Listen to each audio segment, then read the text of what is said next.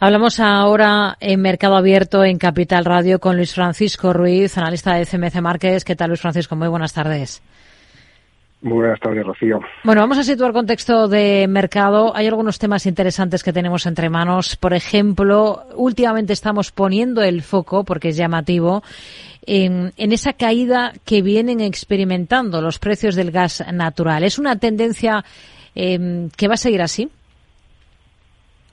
Sí, la verdad es que lo que son la energía, en este caso los combustibles fósiles, eh, pues no es que estén, no están subiendo, ¿no? Pese a la tensión en el Mar Rojo y hasta incluso, como es el caso del gas natural, eh, pues está retrocediendo y vemos que, lo que son las caídas eh, mensuales pues rondan o superan los los dos dígitos y ya nos encontramos a las referencias, por ejemplo, la europea, pues muy cerca de la zona de mínimos de 2023. Son muy buenas noticias desde un punto de vista de, de la inflación y las razones al final eh, pues son, son sencillas. Por un lado, que estamos teniendo un invierno eh, pues con unas temperaturas bastante suaves. Eh, esto está permitiendo que los inventarios eh, permanezcan en niveles pues bastante elevados. Son los inventarios que cuando comenzó el invierno, por motivos geopolíticos, eh, estaban prácticamente prácticamente al máximo. El invierno ya está ya está pasando y encima cuando hay repuntes eh, por frío, pues las energías alternativas, en este caso lo que son la, energía eólica,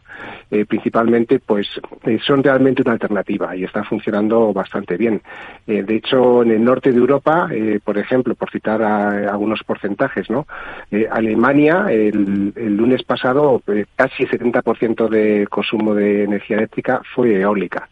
luego, las energías limpias cada vez son una alternativa mayor a lo que es eh, los combustibles y en este caso una alternativa sin lugar a dudas frente al, gas natural y por eso pues tenemos eh, pues los precios o manteniendo esa tendencia bajista de fondo. Uno de los claros focos que tenemos ahora mismo eh, son los resultados empresariales. Estamos en plena temporada.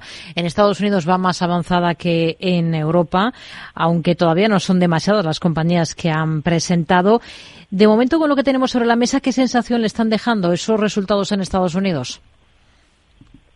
Sí, las sensaciones, eh, los que ya se han publicado eh, es, están adelantando eh, que las grandes eh, empresas, ¿no? los, esos grandes siete magníficos que están a punto de publicar, esas grandes empresas tecnológicas, eh, pues están eh, haciendo que las expectativas sean cada vez más elevadas. Eh, desde que la semana pasada eh, publicó Taiwan Semiconductor esta semana también con resultados de ASML y SAP, eh, la tecnología realmente se ha disparado y tenemos a los grandes motores eh, como son Microsoft eh, prácticamente en subida libre, a Meta también lo tenemos en subida libre, a Nvidia también y está haciendo que los índices en Estados Unidos que ya rompieron máximos hace dos o tres sesiones, tanto en Standard Poor's 500 como en Nasdaq 100, eh, pues poco a poco hay una especie de catch-up en los índices europeos, pero sobre todo por parte del sector de tecnología. Las, las expectativas son muy elevadas, tanto para los crecimientos de, de ingresos y de beneficios,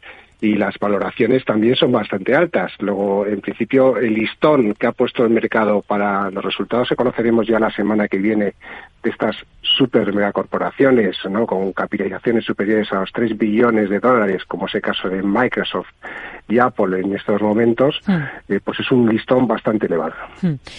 Es, eh, además, esta noche tendremos resultados también de más gigantes, ¿no? Hablado de los siete magníficos, tenemos Tesla esta noche y tenemos una importante cita mañana con el Banco Central Europeo. Eh, ¿Qué es lo que, qué mensaje esperan escuchar? ¿Qué tono esperan de Lagarde? ¿Qué previsiones manejan, en definitiva? Sí, parece que el mercado tiene ampliamente descontado que van a mantener los tipos en el 4 o 50% después de aquellas eh, declaraciones en Davos de Christine Lagarde, ¿no? En, en que aplazaba la bajada de tipos de interés hasta, hasta el verano. Eh, realmente lo que sí vemos o lo que sí parece es que ese tono un poquito más duro, más hawkish de, del Banco Central Europeo pues podría mantenerse. Eh, realmente el repunte en el mercado secundario, los tipos de interés tampoco está siendo de muchísima intensidad. Eh, no por ejemplo, en los bonos alemanes o los bonos europeos. Es decir, que tampoco se están tensionando demasiado las, las condiciones eh, financieras y sí, si antes señalaba que quizás la energía era un punto positivo para controlar la inflación, eh, hay algunos eh, puntos negativos, ¿no? Y, que se van a empezar a ver a partir de ahora, un poquito los efectos de segunda ronda, también van a pesar un poco los, el, el encarecimiento de los costes de transporte, ¿no? Por el conflicto del Mar Rojo. Hmm. Y luego también hay un fondo, ¿no? Que es esa desglobalización, ese proteccionismo, que sin lugar a dudas, pues también está pesando negativamente en la inflación. Luis Francisco Ruiz, analista de CMC Márquez. Gracias. Muy buenas tardes. Gracias a vosotros. Muy buenas tardes.